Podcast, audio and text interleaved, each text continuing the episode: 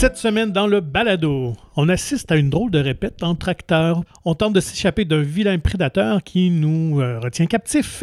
Et on s'extase devant le trimoussage d'un certain chanteur. Bienvenue à mon ciné balado. Vous êtes en compagnie de Patrick Marlot et Jean-François Berton. Salut Jeff! Salut Pat! Alors, est-ce que combien euh, de jeunes ados de l'époque euh, t'ont ressenti euh, quelques effets en voyant Elvis bouger au grand écran? Euh, j'ai ressenti des sensations et euh, des émotions, mais je sais pas, j'étais autant en extase, euh, disons, en éveil sexuel que Oui. les jeunes filles dans le film. Là. Ça va, je me suis géré à ce niveau-là. mais euh, non, j'ai bien hâte qu'on en parle de ce film qui était, euh, on peut dire, euh, mystérieusement attendu. Je sais pas si c'est la bonne façon, là, que tout le monde était comme, Eh, c'est-tu bien ou c'est pas bien? Ou, euh? Ben, la bande annonce, je pense, on avait laissé plusieurs sceptiques.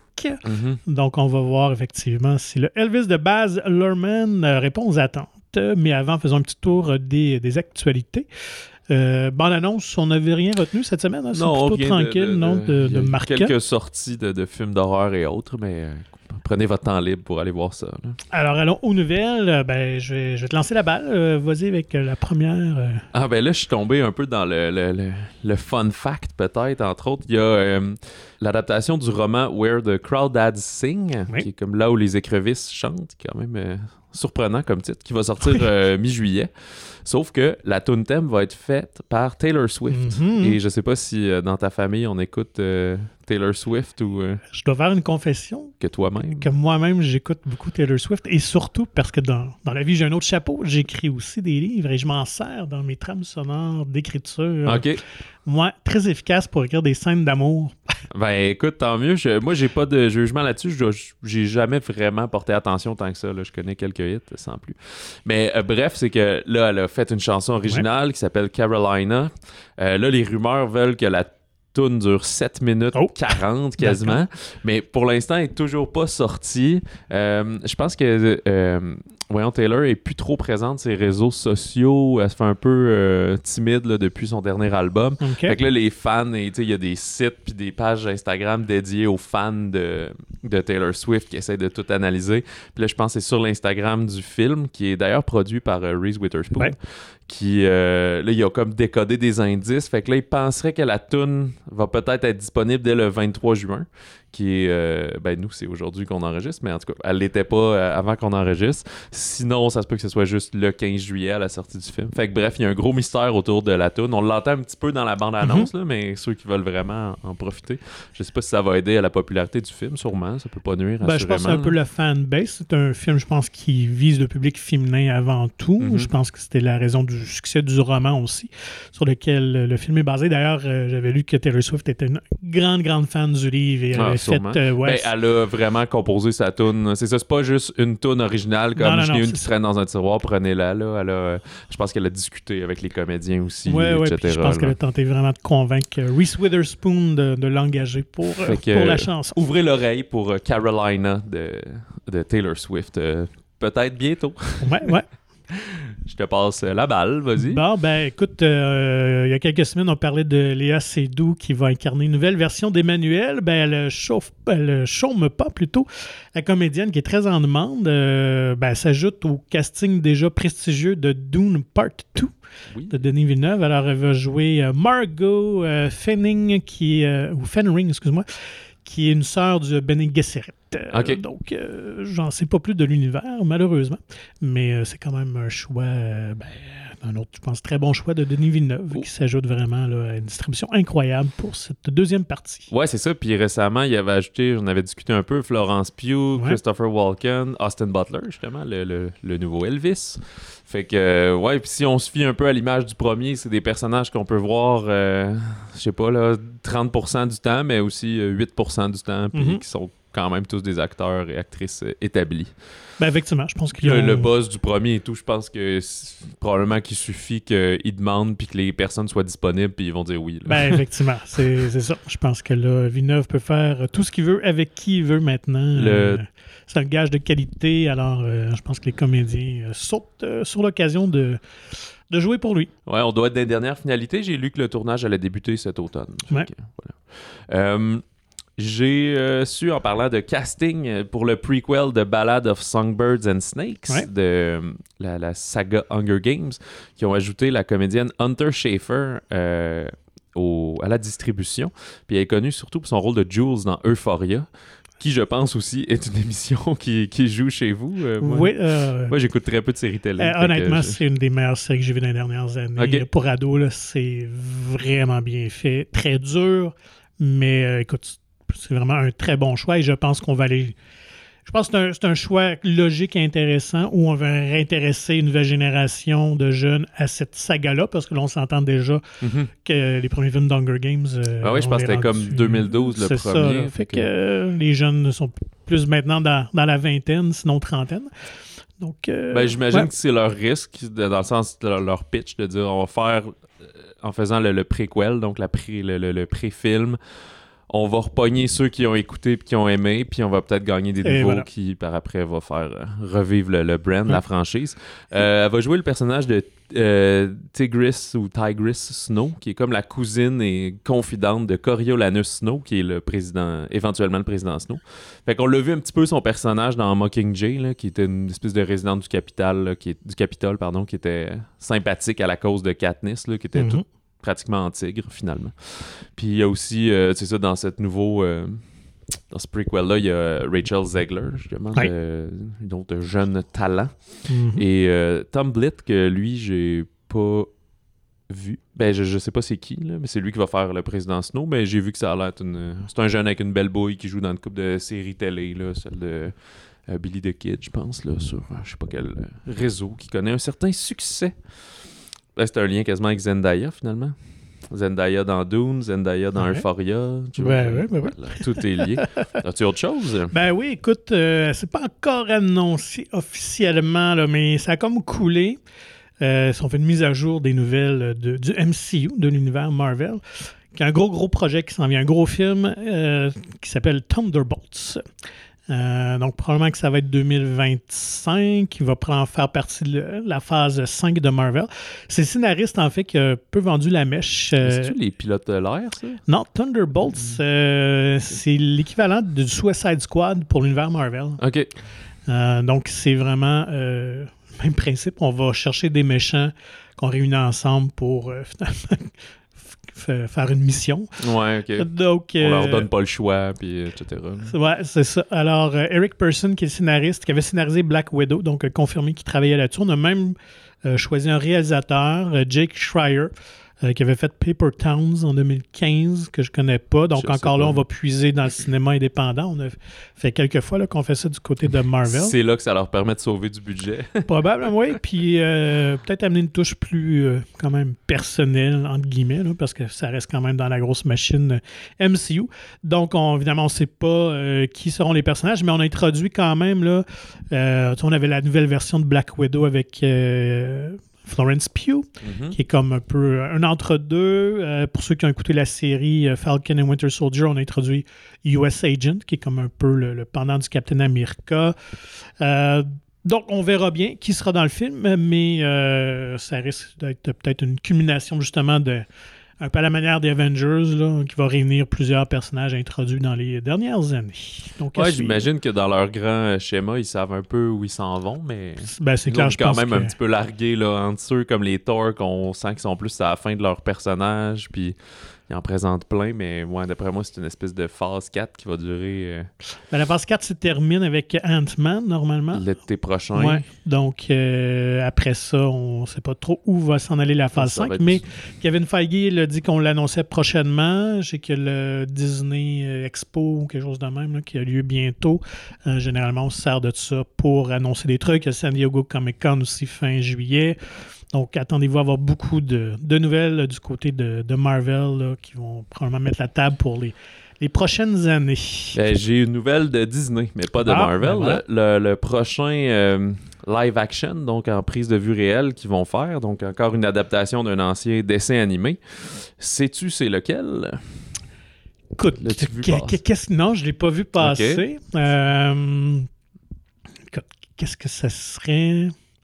J'ai j'ai aucune idée. Un dessin animé plus des années 90. là. 90. Ah oui, j'ai oui, Hercule. Oui, exactement. Ben oui, ben oui, j'ai vu ça. Fait que le brave Hercule, et c'est Guy Ritchie qui est attaché Ben au projet, lui qui avait fait Aladdin en 2019, qui avait connu euh, aussi euh, son lot de succès. là. Il Ouais. avait remporté comme un milliard, rapporté un milliard de dollars, mais il était vraiment ben, un peu passé dans l'ombre parce que c'est le même été qu'il y a eu le Roi Lion, Ouais. que Disney ont fait Toy Story 4. Puis un Euh, Avengers. Au printemps, il y avait eu le. Endgame, il y avait eu Captain Marvel. Cette année-là, là, je pense que sur le... En fait, sur le top 8, il y avait 6 ou 7 films de Disney. Il y a Frozen à l'automne, genre, puis un, un dernier Star Wars aussi. C'est de la pure folie, là. Mais en tout cas, juste dans l'été, il y avait eu plein de Disney. Euh, il y a Joe et Anthony Russo, justement, en parlant des, des MCU, qui sont attachés au projet depuis un bon bout. On savait pas euh, ce que ça serait, mais ils vont être producteurs, finalement, du projet. Ils font ça de plus en plus, finalement, Ouais. euh, Mhm. produire plus que réaliser. là. Ben, j'imagine que ça permet de travailler sur plus de projets en même temps. là. Et on dit que Disney finalise le scénario là, suite à la version euh, le- le- le- de Dave Callahan, là, lui qui avait écrit euh, Shang-Chi and the Legend of the Ten Rings. Et euh, d'ici là, je pense le prochain, bon, on n'a aucune idée là, quand ça va sortir, là, sûrement dans comme 4 ans, là, je sais pas. là. le, le- le prochain prise de vue réelle, c'est La Petite Sirène en Ouais. mai prochain, là, 2023. Et j'ai un dernier fun fact, c'est Box Office, euh, le Top Gun Maverick qui fracasse tous les records à la, à la vitesse du son. Ouais. Euh, il est rendu, là, il a atteint euh, plus de 480 millions en domestique, là, donc États-Unis, Canada, plus de 900 millions dans le monde, ben, au total, là, incluant le domestique. Fait que c'est devenu le film le plus lucratif pour Tom Cruise. Ça a Mhm. dépassé Mission Impossible Fallout qui était à presque 800, mais pas tout à fait. Euh, depuis l'ère pandémique, c'est le troisième film à franchir les 900 millions. Il y a eu, oh, es-tu capable de deviner? euh? Ben, Spider-Man. Ouais, lui, c'est le numéro un. Doctor Strange. Ouais, exactement. Ouais, voilà. Fait que Doctor Strange qui est à- rendu à 944 millions à peu près. Fait que euh, il y a des bonnes chances que Top Gun le dépasse Ah ouais, ouais. assurément. Euh, Paramount a mentionné, euh, le, le distributeur, que à peu près 16% de l'auditoire l'ont vu là, plus d'une fois. Fait que, mais il y a encore euh, bien des nouveaux, là. on n'est pas juste dans, dans la réécoute. Puis euh, donc, Top Gun Maverick s'enligne très bien pour être le premier film de 2022 à franchir le milliard de dollars. Puis c'est drôle, les, pro- les premiers pronostics étaient vraiment que Jurassic World serait le plus gros film de l'été, mais je pense pas qu'il n'est pas parti assez. f- En fait, il casse plus vite que Top Gun. Il est parti plus fort, mais il casse plus vite. Ah non, euh, c'est le, le troisième de week-end de Top Gun au box-office, c'était de 44 millions, ce qui le place, je pense, dans les cinq meilleurs euh, troisième week-end euh, à vie. là. donc, c'est c'est fou euh, comment le bouche à oreille. Ouais, puis en Et que plus, les gens retournent, comme tu dis, le voir aussi. C'est ça, parce qu'il est parti à 120. Fait que oui, il avait droppé à genre 80, ce qui est déjà pas une très grosse descente. Jurassic, ça fait déjà deux week-ends. Je pense qu'il avait fait comme 150, puis genre 60. Là, fait que un classique, 60, quasiment 70% de, de drop, là, 65 comme fou. Et je serais pas surpris que Top Gun le dépense en fin de semaine euh, au box-office aussi. Ouais, ben en fait, au Québec, Top Gun est plus fort que Jurassic, c'est Mm. aux États-Unis, l'effet nouveauté. Mais euh, voilà. Alors, bref, ça conclut pour euh, Ben, moi, les actuels. T'as une petite dernière, Ah, petite ben dernière, oui, en plus, euh, ça va nous amener vers les sorties de la semaine. Euh, côté, ben là, c'est plus, potin. Euh, côté Il Bloomhouse, faudrait une petite musique, un Ouais, la petit jingle potin. Euh, donc la société de production Bloomhouse, euh, qui, euh, qui vient de sortir de, de Black Phone, qui prend l'affiche en fin de semaine. Ouais. Derrière beaucoup de franchises de films d'horreur, Acti- Paranormal Activity, The Purge, qui avait récupéré les droits d'Halloween il y a quelques années, donc ceux qui sont derrière cette relance-là. Ben, la rumeur euh, dit qu'ils veulent mettre les doigts sur les deux franchises euh, qui, qui leur manquent, euh, Nightmare on Elm Street et Friday the 13th. OK. C'est qui qui est ça en ce moment? Nightmare, je crois que c'est toujours New Line qui, qui appartient à Warner Brothers, mais je pense que ça fait 10, 10, 12 ans, je pense que c'était 2010, la dernière version là, qui, est- qui était sans Robert Englund. Donc, ah oui, c'était vraiment un, un reboot. Là, ça, on, re- on repartait carrément. Et, et ce, que, ce, qui serait, ce qui aurait été dit, c'est qu'ils veulent vraiment ramener Englund donc pour une dernière fois euh, en Freddy Krueger. OK. Ben, quand même, M. Englund est dans les, euh, dans les 70. Euh, on l'a pu le voir d'ailleurs dans Stranger Things saison 4, euh, pour ceux qui, qui aiment bien la série. Euh, donc, à voir s'ils vont être capables de négocier les droits. Ce qui va être plus dur qui est plus nébuleux, c'est le cas de Friday the 13. Euh, encore là, je pense que c'était 2009, la dernière, le dernier reboot aussi qu'on a tenté. Mais depuis. J'ai euh, pas de souvenir de ça. euh, était- moi, j'avais bien aimé, honnêtement. Ok. Mais euh, je suis un grand fan de Friday the 13 mais euh, il, y a, il y a comme un procès entourant les droits. Donc, le scénariste original de l'époque a poursuivi le producteur et tout ça. là, C'est très technique, sur- c'est vraiment sur des technicalités de Ah, droit. De... il ouais, n'y a pas une histoire aussi par rapport au, euh, ben, vraiment au scénario, c'est-à-dire que là, la franchise s'est rendue beaucoup euh, Jason Voorhees, mais vu que le premier c'est la mère, puis là, fait que c'est pas Ben, la même affaire. Il y a une puis- technicalité sur le droit aux États-Unis que normalement, si c'est si tu es embauché par un studio ou par une société de, produ- de production pour écrire, tu n'as pas les droits. Mais si c'est toi. qui pitch. le- Ouais, oui, euh, non, c'est. En tout cas, il y a quelque chose entourant comme ça, là. Ce qui fait que. Je pense que si c'est si c'est le producteur qui t'embauche, tu as des droits, mais si c'est le studio, en tout cas. Ok. Fait que bref, c'est vraiment un petit truc très, très euh, pointu, mais il y a une dispute évidemment à ce niveau-là. Mais effectivement, euh, le scénariste d'origine n'a pas les droits sur, euh, sur de Jason avec le masque et tout ça. Donc, c'est Ouais. vraiment sur l'origine, le premier film. Euh, donc, bref, euh, c'est en cours depuis euh, genre 4-5 ans. Là, puis, je sais pas si ça va se régler un jour. Ouais, mais parce que là, si tu l'achètes aujourd'hui, t'achètes des problèmes, finalement. ben, c'est ça. Ou tout simplement, ils vont offrir un très gros montant à tout le monde, puis on achète les droits, puis euh, voilà. Ça serait comme. euh, Ce qui peut être le Ben, c'est parce que Blumhouse est rendu tellement puissant, mais ils ont encore un peu la même stratégie de faire des films à pas trop grand budget, puis euh, Tout à fait. de, de- de offrir beaucoup des pourcentages, des choses comme ça. Puis là, quand le film il est payant, ben, il est payant pour tout le monde. Puis Ben là, voilà, ça on leur a- fait un fonds pour. euh, On assume le risque ça. Mais comme tu dis, c'est tellement des films euh, qui viennent rentables assez facilement. Ben, c'est parce que j'ai aucune idée comment ça vaut non plus acheter ces franchises-là, puis tout ce que ça vaut. Là. Si ça coûte euh, 800 millions, euh, je sais pas, là, tu sais. Mm, Là, il faut que tu le rentabilises, Euh, donc euh, là, tu vas presser le citron, puis. euh, tout à fait. À moins qu'on prépare euh, un multivers ça. Halloween Nightmare. Parce que ça vient avec plein d'objets dérivés, tu sais. Ben Mettons, oui, euh, activité paranormale, je pense pas qu'il y a des, des jouets, puis des costumes, puis des affaires comme ça, là. Non, alors que pour les autres, euh, ben, on les voit un peu partout. Là, Ouais, euh, des t-shirts. surtout à l'Halloween aussi. euh, Mhm. Évidemment, les masques et tout ça, ça, ça se vend très, très bien.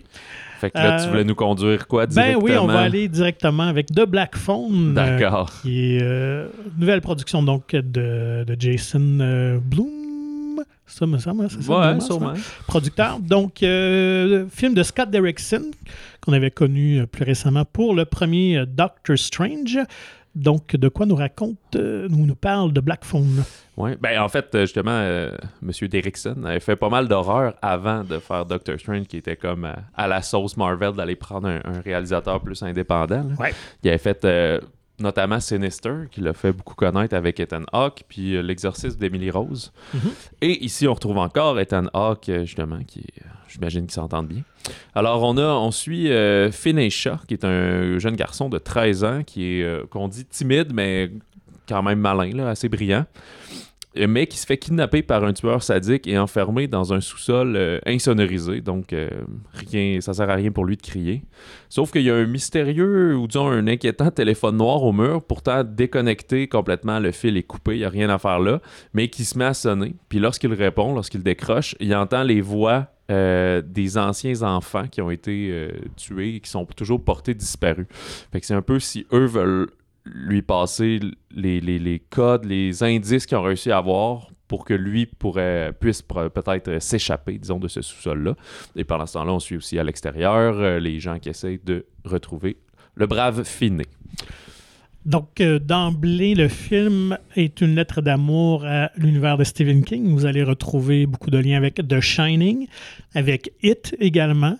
Euh, et euh, ben, il y a une raison pour ça, parce que euh, le scénario est tiré d'une nouvelle de Joe Hill. Pour ceux qui ne connaissent pas Joe Hill, c'est maintenant un romancier très, très établi, scénariste de bande dessinée. Euh, ben, c'est le fils de Stephen King. Donc, c'est une nouvelle tirée de son recueil Fantôme, Histoire troublante. Euh, histoire trouble plutôt. Donc, euh, vous pouvez, euh, ça vous intéresse d'en connaître plus sur l'histoire, le livre est toujours disponible aux éditions euh, J'ai lu. T'as-tu regardé finalement? Parce qu'on se demandait à la fin du film, tu sais, un film qui dure 1h40, comme c'est quoi la densité de la nouvelle? non, j'ai pas, j'ai pas réussi à trouver les différences. Ça va sûrement sortir dans les prochains jours, là. Mais la trame principale, semble pas mal respecter la, nouvelle de, de Joe Hill. Euh, donc, il faut adhérer donc à une proposition surnaturelle. Le surnaturel est présent. Si vous adhérez à ça, je pense que vous allez passer vraiment un très bon temps parce que euh, l'histoire est intéressante, Mhm. est originale et ce que moi j'ai beaucoup apprécié, c'est les jeunes comédiens euh, qui sont très très bons. Ben, on est vraiment dans la vibe, justement, on l'a mentionné précédemment, Stranger Things et Ouais, euh, à la Emblem, puis c'est... L'intrigue se déroule à la fin des années 70 aussi, Oui, qu'on trouve vrai. cette vibe-là qui, évidemment, moi j'aime bien. Ben, ça, je veux dire, ça aide le... On dirait que ce genre d'histoire-là doit être campé un peu dans le passé parce que ça permet d'enlever toute la technologie. Ouais. Il n'y a pas une caméra de surveillance qui, qui l'a pogné ou une petite caméra de perron pour pas se faire voler ses colis. euh.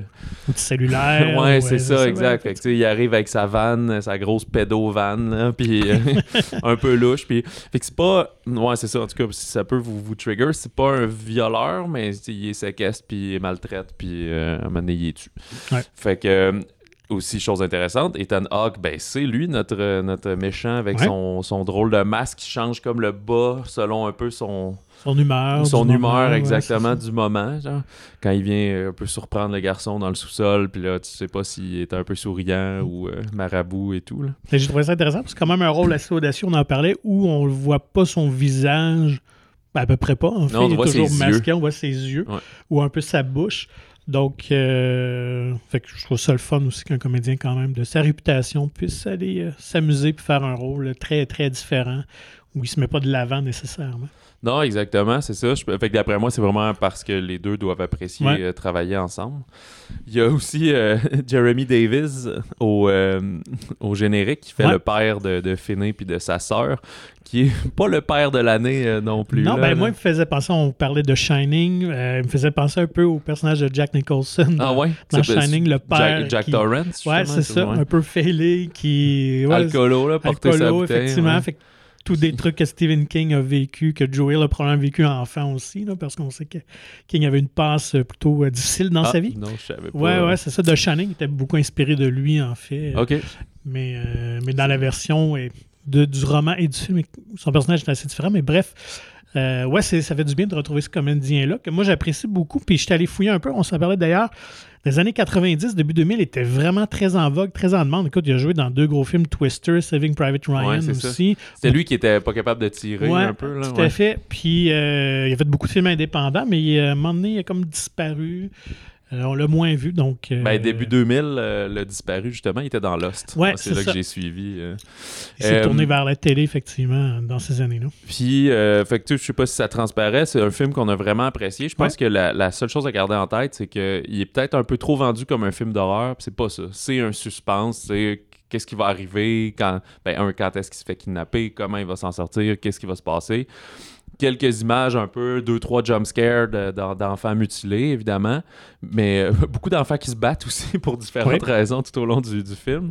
Mais euh, parce que tu sais, il y, a une- il y a aussi une quête personnelle pour Finn d'émancipation un peu, puis de savoir s'il est courageux ou pas, s'il est capable de passer à l'action. Et ça, c'est le Puis- petit côté qui fait penser à It aussi. C'est euh, ça, qu'on parce que c'est un peu un genre de, de coming of age, mais dans une situation de séquestration intense, à, c'est ça. à 13 ans. Là. Euh, fait que c'est ça, si vous, vous voulez voir un suspense, comme tu as dit, un peu ouvert à ce, ce petit côté de- d'avoir des visions, de connecter avec les morts, euh, ben c'est c'est super cool pour ça. Si vous voulez le, le film d'horreur qui va vous foutre la chienne, ben c'est pas ça. Non. C'est ça. Euh, ouais, parfait. Euh, ok. Effectivement, je pense que ça fait le tour pour de Black Phone. Ouais, le téléphone noir en français. Euh, allons du côté de la France, peut-être dans un tout autre registre, avec euh, la brigade de euh, Louis-Julien Petit. Oui, exact. Lui qui avait offert Les Invisibles il y a quelques années avec euh, Audrey Lamy et François Cluzet. Euh, on suit ben, principalement Audrey Lamy qui joue le rôle de Cathy, qui est une. euh, de- depuis toute petite, finalement, elle rêve d'avoir son propre restaurant, qui est une super bonne cuisinière.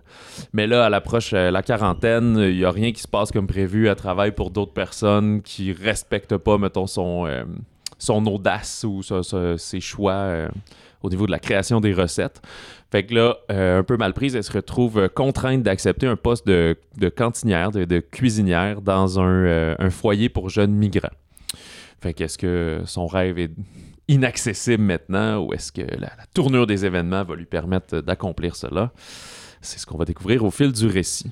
Fait que, comédie sociale, feel good, là, on s'en Oui. cache pas. On est dans les, les bons sentiments, les, je- les jeunes qui s'ouvrent à une personne un peu plus réfractaire, mais autour de la cuisine, de, de l'ordre, de la discipline que ça prend pour travailler en, en restauration. si on veut.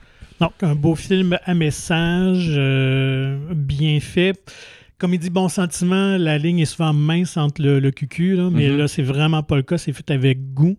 Euh, on pourrait peut-être rapprocher ça avec un autre film de François Cluzet, peut-être pas aussi euh, puissant, mais invincible. Si vous avez aimé ce film-là, euh, je pense que la brigade sera pour vous. On sort de là avec le sourire, on est touché. Les jeunes comédiens, d'ailleurs, ce sont vraiment des jeunes migrants qui viennent de foyers d'accueil. Donc, ils ont fait un casting sauvage dans plusieurs centres. Ils sont vraiment très touchants. Surtout le petit jeune Gus Gus euh, qui, qui vole le show. Euh, et Audrey Lamy, euh, très très bonne donc, dans, dans ce rôle-là. D'ailleurs, elle, elle a suivi plusieurs mois d'entraînement avec deux chefs euh, pour parfaire ses, ses techniques de cuisine. Son rôle aussi est intéressant de la, la confrontation qu'il y a avec. Comme elle a travaillé pour le resto de la populaire animatrice, euh, ben, son personnage, là, The Cook, Audrey Lamy, The. Cook. The Cook, oui, c'est ça, le, le, le, le réalité show de, de cuisine comme qui a pas de bon sens, là, qu'il faut qu'il court dans des maisons délabrées, euh, chercher, trouver des ingrédients, c'est quand même très drôle. Fait que, tu sais, tout le monde voit, là, ah, bien comment, tel chef, es-tu vraiment le fun? Puis là, elle est comme, Ouais, ouais, mais non, ouais, elle blaire pas vraiment. Fait que ce côté-là est sympathique. Il y a, Audrey Lamy avait justement remporté euh, au festival euh, Alpe d'Huez, le festival d'humour. On a parlé euh, beaucoup récemment. C'est vrai que tous les films qui ont, qui ont joué là ont sorti. Euh, elle a gagné le prix d'interprétation féminine. Mm. Fait que c'est quand même euh, hautement mérité. Ouais, ouais, c'est la bonne nuance entre de touchant puis euh, drôle. Ouais. Le film, écoute, ben, comment dire, un peu réinvente pas la roue. Ça se peut que vous voyez venir certains événements, mais moi, je l'ai pas trouvé aussi prévisible que ça. C'est-à-dire que ce que je pensais qui arriverait, c'est pas ça qui s'est Mhm. produit. Mais on est resté dans, dans un happy end et tout. Là. Et on vous défie de ne pas avoir les larmes aux yeux euh, vers la fin, dans le dernier dénouement. Ben évidemment. Euh, Il y a, euh, c'est drôle pendant le film, on se posait la question parce que François Cluzet, à un moment, il joue au soccer, euh, au foot avec les jeunes. Ouais. Puis là, il se blesse, il dit ah j'ai un claquage, mais là, euh, c'est comme le, le temps avance dans le scénario, puis il est encore en béquille. Puis j'ai comme un claquage, ça fait mal, mais c'est pas en béquille trois semaines avec un plâtre. Puis je me disais non, il s'est-tu blessé pour vrai, puis ils ont, ils ont maquillé ça? Et la réponse, il s'est réellement blessé pendant la- le tournage de la scène. Donc, il, il s'est euh, brisé euh, ou déchiré, Déchiré. le talon euh, d'Achille. Alors, il a dû être embêqué et opéré. Donc, euh, voilà. Alors, si vous voyez, vous allez voir la brigade, ben, vous allez trouver ça drôle. Crime, je me demande, Ouais. parce que, tu sais, le, le- il y a un moment, tu sais, elle arrive, elle vient parler pendant qu'il joue au soccer, puis, euh, ouais, en fait, Cluzet, lui, c'est c'est comme le directeur de l'établissement, Ouais. c'est ça qu'on n'a pas dit, fait que ça se trouve être son boss. Euh, puis euh, c'est ça, elle va le voir, puis là, il est comme en train de jouer, puis là, il dit Ah, je me suis blessé, puis là, il Mhm. boite un peu, mais je sais pas si à ce moment-là, justement, il pensait que c'est juste un petit quelque chose, puis plus tard, ils sont allés faire un. Ouais, l'histoire ne ou- dit pas si, euh, si c'est la, la scène, la, la prise qu'ils ont conservée pour Ouais. le film ou s'ils ont juste retourné après suite à sa blessure. Donc, euh, C'est peut-être ça parce qu'il dit, tu sais, j'ai un petit claquage. Fait que probablement que s'il le savait pour vrai, il aurait mis plus intense. En tout cas, c'est ouais, juste un il fun fact. euh, euh, crier un petit peu plus euh, sa douleur. Allons maintenant euh, du côté de, de l'Espagne. Oui. Et toi, tu gardes le King pour la fin. Ben, on là. garde le Ben, King. D'accord. Alors, compétition officielle de Mariano Con et Gaston Duprat. Ouais. Euh, c'est drôle, c'est leur, leur sixième film euh, chacun, mais ils en ont fait cinq ensemble. Ouais, quand qu'ils ont même, comme hein. toujours travaillé ensemble, mais sauf un qui ont fait chacun de leur bord. On suit euh, ben, les grands comédiens, Penelope Cruz, Antonio Banderas et Oscar Martinez, un peu moins connu ici, mais quand même un, un acteur très établi. Alors, film assez singulier. Fait que Ouais. on a un, un vieux milliardaire qui a, ben, je sais pas milliardaire ou millionnaire, en tout cas, un très très riche, qui a fait son argent dans les pharmaceutiques. Puis là, il se rend compte que c'est un peu caduque, fait qu'il veut laisser son empreinte dans l'histoire avec un grand H. Fait qu'il dit, je vais faire une œuvre cinématographique incroyable, puis on va se souvenir que j'ai produit ce film-là. tu sais. Et au moins, il n'a pas la prétention d'aller le réaliser ou de jouer dedans. Fait que il, il engage la cinéaste qui est très exigeante, mais un peu sauvage, qui est Lola Cuevas, jouée Mhm. par euh, Penelope Cruz, qui, est- qui est, elle, elle a gagné des prix comme la internationaux, c'est ouais. ça. Elle fait pas souvent des films. Quand elle les fait, ça gagne tous les prix dans tous les festivals, etc. Fait que là, elle, a- il- elle, fait acheter les droits d'un roman qu'elle veut adapter librement, un roman prisé qui a coûté super cher. Puis elle dit, OK, je vais faire, je vais aller chercher les... Lui, là, il est vraiment... Il faut les meilleurs comédiens, absolument. J'ai besoin des meilleurs pour que ce soit le meilleur film. Fait qu'elle elle va chercher... euh, Félix euh, Rivero, qui est plus un comédien une star à la Hollywood, euh, que lui, il est- il est plus euh, vraiment pour le vedettariat un peu. Il a une manière singulière à lui de travailler et qui est joué par Antonio Banderas, qui est quand même un peu drôle parce que lui aussi s'est rendu finalement aux États-Unis pas mal. Fait que Ouais. le, le- le rôle est un petit peu méta pour ça. Et l'autre qui est vraiment plus une tête de théâtre, euh, Ivan Torres, qui est joué par Oscar Martinez. Euh, fait que les deux gars, finalement, ils ont des carrières complètement opposées, des styles de travail opposés, puis finalement, ben, ils saillissent, puis ils se méprisent, en. Fait que le film, on va suivre beaucoup les répétitions. On n'est pas tant en tournage, là, faut pas attendre le moment, c'est beaucoup la répétition, l'espèce de deux semaines avant où ils pratiquent les scènes. Fait que tout le monde est un peu intense dans sa façon de faire, puis tout le monde, je dirais pas mettre de l'eau dans son vin, c'est plus c'est assez hypocrite en- Ouais. envers l'autre. que... Ils essaient de s'adapter un à l'autre, mais c'est pas toujours euh, facile. C'est ça. Fait que là, on essaie de voir ben, est-ce que finalement le projet va tourner euh, au vinaigre, est-ce que tout va s'envenimer ou ça va fonctionner? Le ton est une comédie noire, voire Ouais. satirique. Ouais. Moi, ça me rappelait rapidement les, les euh, The Square de Ruben Ostlund ou les euh, Yorgos Lantimos comme euh, The Lobster, par exemple, dans le genre d'humour, ou en, France, Quentin Dupieux, là, qui est un petit peu décalé, mais pas aussi rapide qu'un Dupieux. C'est-à-dire que souvent, il y a une blague, mais on va laisser la scène défiler, on va comme vivre tout le moment. Ce qui est un petit peu, peut-être plus comme les comme Lantimos fait dans ses films. Et je dois avouer que euh, les- j'ai adoré Penelope Cruz dans son rôle de réalisatrice caractérielle. Mhm. Je pense qu'elle elle a dû faire énormément de plaisir, probablement puiser aussi euh, de certaines personnalités qu'elle a Ouais, croisées. d'expérience personnelle. ouais. d'expérience. Et euh, les deux comédiens aussi sont, sont très très bons. Donc c'est c'est vraiment un film finement écrit. Euh, mais il faut aimer ce genre euh, d'humour-là, évidemment. Mais euh, si vous aimez ce genre de, film-là qui se passe aussi dans le milieu du cinéma, qui, qui rit un peu, qui satirise ce milieu-là, compétition officielle, c'est vraiment une, belle réussite. Euh, je pense que pour ça que ça me fait penser à The Square aussi, parce que c'est le lieu de répétition qui sont. C'est comme une espèce de.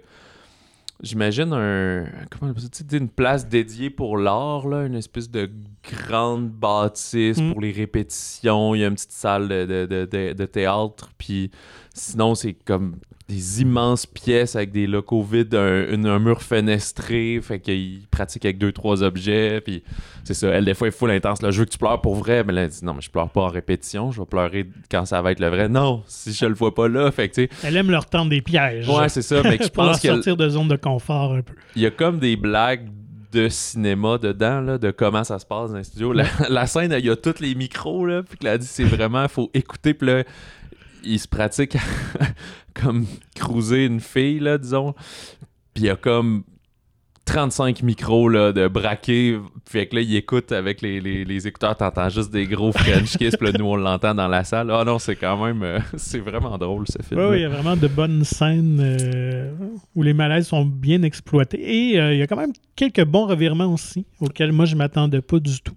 Donc, Ah ouais, tout à fait. Puis tu sais, je pense que ça fait quand même, c'est- un peu dans la sauce des comédies dramatiques, c'est qu'on part un peu plus comique, puis éventuellement la, la tension va pousser un petit peu plus vers Ouais. le drame, vers le, sérieux. noir pour, un peu. ouais, un pour petit avoir peu. un, un dénouement autour de tout ça. là. Mm. Fait que, euh, ouais, le film avait... euh, ah non, il a joué à la Mostra de Venise. Il a pas gagné, mais il a joué à la Mostra de Venise au Festival international de San Sebastian euh, en 2021. Fait que ça a pris un petit temps, j'imagine. euh, pandémie oblige avant qu'on le retrouve sur nos écrans. Disponible en sous-titré français ou sous-titré anglais, euh, peut-être si vous êtes à Montréal, mais pas de version doublée en français. Compétition officielle ou compétencia officiale. Oh. Alors, attaquons ce gros morceau qui est Elvis de Baz Luhrmann. Évidemment, Baz Luhrmann, connu pour sa réalisation très. Euh, comment dire? Flamboyante. Flamboyante, oui, c'est Ouais. le bon mot, euh, qui nous avait donné évidemment Moulin Rouge. Seulement sixième film pour lui quand même. Ouais, c'est comme étonné, un, euh, film aux 5-6 ans, justement. près. Puis Great Gatsby, qui était son dernier, je pense que c'est 2013. 2013 Ouais, quand même. Presque euh, 10 ans. Roméo et Juliette aussi, moi, qui m'a beaucoup marqué Ouais. quand j'étais jeune. Jeune Léo en quoi, genre 96. Fait que c'était parfait. Pré-Titanic. Alors, euh, donc, il s'attaque évidemment au monument qui est Elvis Presley, mais du point de vue de son euh, gérant. Ouais, le mythique euh, et énigmatique colonel Tom Parker. Fait que, euh, ben écoute, on fera pas un très long synopsis, c'est la vie d'Elvis Presley, mais comme tu dis, beaucoup le point de vue du colonel Parker. Donc, on explore beaucoup la relation entre les deux. Puis, euh, évidemment, euh, Lorman l'a dit aussi, je peux pas parler d'Elvis sans parler de l'Amérique. Mhm. Parce qu'il a traversé à peu près trois décennies, deux, trois décennies, puis il y a des choses vraiment importantes historiquement qui se sont passées. euh, ben, il y a beaucoup, le- le- quand même, des, on parle encore de ségrégation puis de racisme. Ouais. Il y a eu les assassinats de John F. Kennedy, de Luther King, de Robert Kennedy au travers de ça. Fait que c'est quand même, c'est à la fois la, vie d'Elvis, puis à la fois un portrait de l'Amérique euh, au travers de ça. tu sais. Puis, ben, on y viendra, mais ne serait-ce que tous ces mouvements, ces déhanchements, sa, sa nature euh, expressive et sexuelle. Je sais pas si lui la voulait sexuelle. Ben, lui, Elvis, mettons. Mais ça provoque quand même ça euh, chez les jeunes filles. Fait que là, quand ça passe à la télé, tout le monde est choqué. Là, la, la- Ouais, ben oui. la vieille garde n'aime pas. D'autant plus que c'est ça. Donc, Elvis évidemment venait du sud des États-Unis où euh, la religion, la bienséance est encore très de mise. Mhm. Donc, euh, tu parles évidemment de ce portrait-là de l'Amérique et c'est ce qui est intéressant dans le film. On prend beaucoup de temps pour explorer les époques. Donc, on parle de c'est le milieu des années 50, dans cette Sa Amérique jeunesse, très puritaine, euh, à la guerre du Vietnam. Il ne faut pas oublier qu'Elvis Oui. euh, avait euh, en fait, pas, combattu au Vietnam, mais était recruté dans l'armée, était sur une base en Allemagne.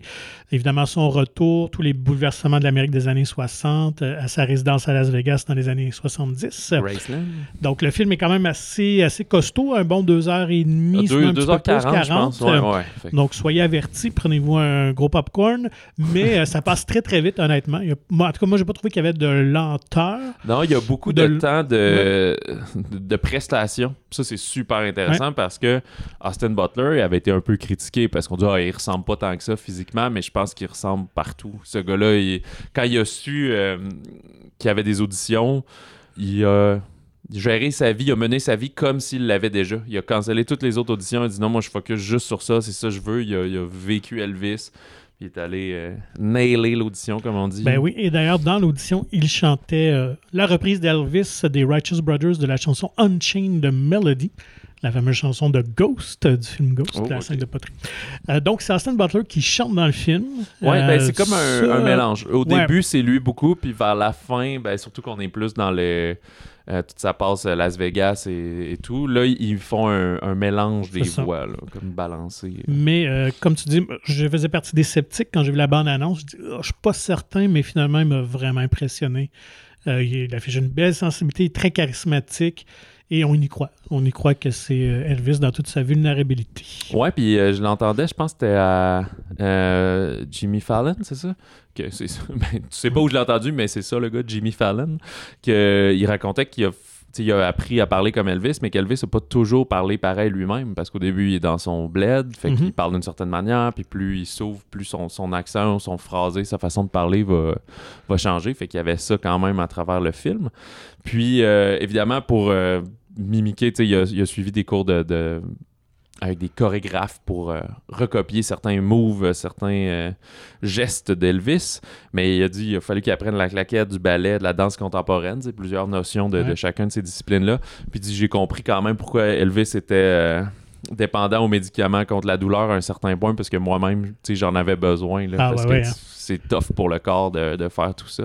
Et surtout lorsqu'il était probablement en résidence à Las Vegas où tu faisais Mhm. soir après soir de longs spectacles dans un, la quarantaine, disons ça, Ouais, fin ouais. trentaine, début quarantaine, évidemment. euh, je peux comprendre que le corps euh, peut avoir de la misère euh, à suivre. Il y a un truc que j'ai apprécié aussi, c'est qu'ils l'ont pas fait grossir. On n'est pas Ouais. tombé parce que ça sert comme à rien. On aurait pu aller dans on- caricature un peu. Ouais, là. Ben, en parlant de caricature, je t'avoue que Tom Hanks, en tant que Tom Parker, Tom Hanks c'est toujours un bon acteur, Ouais. on le trouve toujours sympathique, mais tu sais, moi je me suis pas perdu dans le personnage. Peut-être parce qu'on on le connaît tellement que je, voyais Tom Hanks avec une prothèse de gros cou, là, finalement. Son maquillage, je suis un bémol, c'est peut-être celui-ci. Euh, J'espère qu'il ne sera pas en nomination aux Oscars.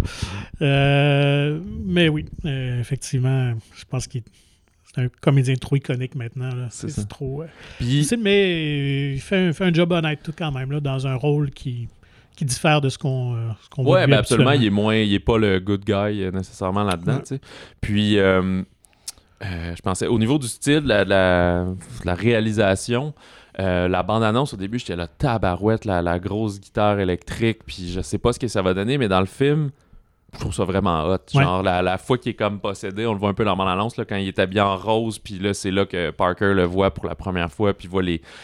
Tu comprends aussi ce- cet éveil sexuel-là, là, des filles qui ont l'air des, des, des filles de bonne famille, Oui, mais oui, qui oui. c'est comme amené, elles peuvent pas s'empêcher de hurler, de ce déhanchement qui est, qui est comme complètement interdit. Fait que là, c'est là, puis c'est, devant Ben, toi, c'est fascinant. Là. Cette époque-là, ce qui est intéressant, si on le remet dans le contexte, c'est un peu l'avènement de James Dean, de Marlon Brando, de ces hommes euh, très charismatiques, mais qui offrent, qui offrent une sensibilité, ce qui était très à l'opposé des hommes de, de Mhm. cette époque-là. Donc, pour les, les, les jeunes demoiselles, je pense qu'effectivement, ils s'identifiaient beaucoup. Ouais, à- il chante à beaucoup de tunes d'amour aussi. Ben euh, oui, voilà, évidemment. là, donc, Chante la euh, pomme. cette scène-là, effectivement, j'ai trouvé ça super intéressant. euh, Exact. Fait que ces scènes-là, comme Ça il prend le provoque en elle des orgasmes Ouais, de ouais. façons. comme il prend le temps de les laisser vivre, puis que nous, on les ressente aussi, ben, c'est ce qui fait qu'amener le film, il dure euh, 2h40, comme on dit. Mais le Mm. montage est très rythmé, de bonnes trouvailles visuelles, évidemment, à la base Lerman. Donc, je trouve amener sa sauce, sa réalisation, son style à lui cadre très bien avec le côté très flamboyant d'Elvis Oui. Presley. Donc, c'est pas un biopic traditionnel, classique. Et ça, j'ai vraiment apprécié ça aussi. C'est ce qui fait que j'ai beaucoup aimé le film. Donc, c'est un bon mariage entre, euh, entre le style Lerman avec la personnalité euh, d'Elvis. Ouais, exact. Pour finir, justement, Lerman, tu sais, que en s'attaquant à Elvis, il s'attaque à un monument, donc à des critiques potentielles. Mais lui, il dit Mon but, c'est pas non plus de. C'est pas pour choquer, mais il dit, c'est- je vise pas nécessairement ceux qui connaissent tout d'Elvis puis qui, qui sont super fans. Je vise ceux qui connaissent pas ça Mhm. pour présenter, comme tu dis, le, comme on dit, le portrait de l'Amérique, puis qu'est-ce que c'est quoi son impact, son influence. On voit beaucoup son côté, tu sais, lui était vraiment contre le racisme et tout. Il a grandi avec, euh, avec une multiculturalité, ce qui lui a permis de, de- de- d'aimer une musique puis un style différent de ce qui se faisait, Alors, tu sais, il- ses premières tournées, c'était avec des, des, des hillbilly qui jouent du, Ouais. du country, puis lui, il est comme un peu bluesy euh, rock, puis c'est comme les, le monde, les blancs comprennent pas ça, là, mais ils capotent dessus, tu sais. Fait que euh, ce, côté-là est super intéressant. Puis, euh, c'est ça. il sait qu'il s'attaque à avoir des critiques des gros fans d'Elvis, mais lui est comme, ben moi, je veux quand même que qu'Elvis renaisse un peu. Et ce qui est fascinant aussi dans, la relation entre Elvis et Parker, c'est à quel point qu'Elvis est manipulé par Parker qui le traite comme un produit commercial à exploiter. Après, c'est le citron. Mais en même temps, ça sert bien Elvis parce que financièrement, évidemment, il devient hyper riche et ça lui permet de faire ce qu'il aime vraiment, c'est sa chanson. Parce qu'il a dit lui-même, je suis quelqu'un d'assez timide dans la vie, la seule façon que je m'exprime, c'est par la musique, par les chansons. Donc, euh, toute cette dynamique-là est assez intéressante. D'ailleurs, euh, pour Austin Butler, moi, j'avais juste soulevé quand même euh, une petite note pour le rôle d'Elvis. Il était en compétition avec quand même quelques acteurs assez intéressants. Ouais, j'ai oublié. ouais, Ansel Elgort, qui était dans West Side Story, Oui, que j'aurais très bien vu, honnêtement, euh, à Elvis. Miles Teller, qui est dans Ouais. Maverick en ce moment, qui fait le fils de Goose. Et un qui a beaucoup tenté sa chance, comme on dit.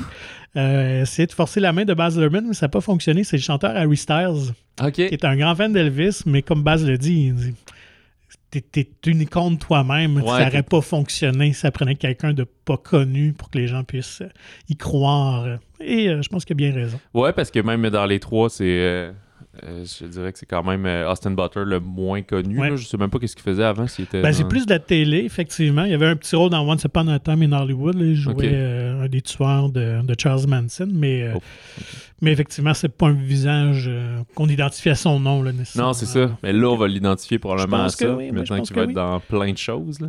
Et moi, juste en terminant, ben, j'avais quand même soulevé un petit fun fact, le fun. Pendant le tournage, ça va nous rappeler à la bonne époque du printemps 2020 de la COVID, parce que Tom Hanks a été une des premières Oui. euh, célébrités vedettes euh, ben, déclarées positif euh, à la COVID, lui et sa femme, qui était en Australie, donc au tournage au printemps 2020. Et euh, quand même, la production euh, s'est arrêtée pendant euh, six mois, donc le temps qu'il se rebette, parce qu'il avait quand même été touché assez, assez durement. Il y avait des symptômes. Ouais, c'est ça, mais je pense aussi que le. 6 mois, c'est parce que là, une fois que tu mets tout en pause, tu peux pas juste recommencer la Ben, semaine d'après. Fait qu'il a fallu qu'il effectivement. réserve, puis etc. Mais ouais, puis il me semble que ça avait quand même aidé plusieurs Américains à croire que ça existe. Ça, venait démystifier. Écoute, Tom Hanks, notre acteur chéri, est atteint, donc voilà. Dans les autres sorties, j'ai noté euh, Horreur boréale, euh, version française de Slash euh, Back. C'est comme Slash. c'est c'est Slash, là tu mets un Slash.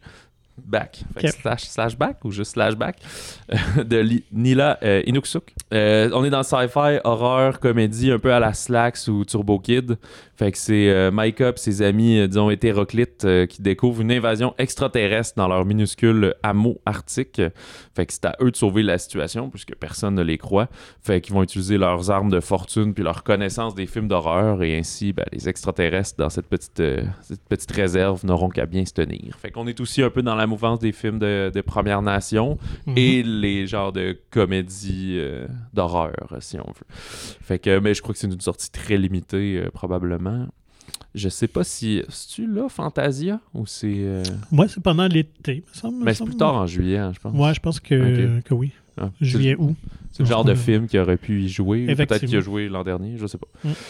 Euh, bref, c'est c'est- c'est ce qui conclut cet épisode pour cette semaine. Euh, la semaine prochaine, une semaine un petit peu plus tranquille, mais pour les familles, Les Mignons 2, Il était une fois Gru, The Rise of Gru, qui euh, devrait faire l'affaire peut-être encore plus que Lightyear pour euh, le jeune public. Effectivement, je pense que ça va créer tout un tabac. Et bah, d'ici là, comme d'habitude, écrivez-nous balado au singulier et nous vous invitons à vous procurer gratuitement le magazine Mon Ciné qui est disponible en version numérique ou physique dans votre cinéma favori. Le prochain numéro s'en vient, il est parti sous presse euh, aujourd'hui. Visitez le monciné.ca pour plus d'informations. Et sur ça, ben, je peux simplement dire, Ladies and gentlemen, Elvis has left the building.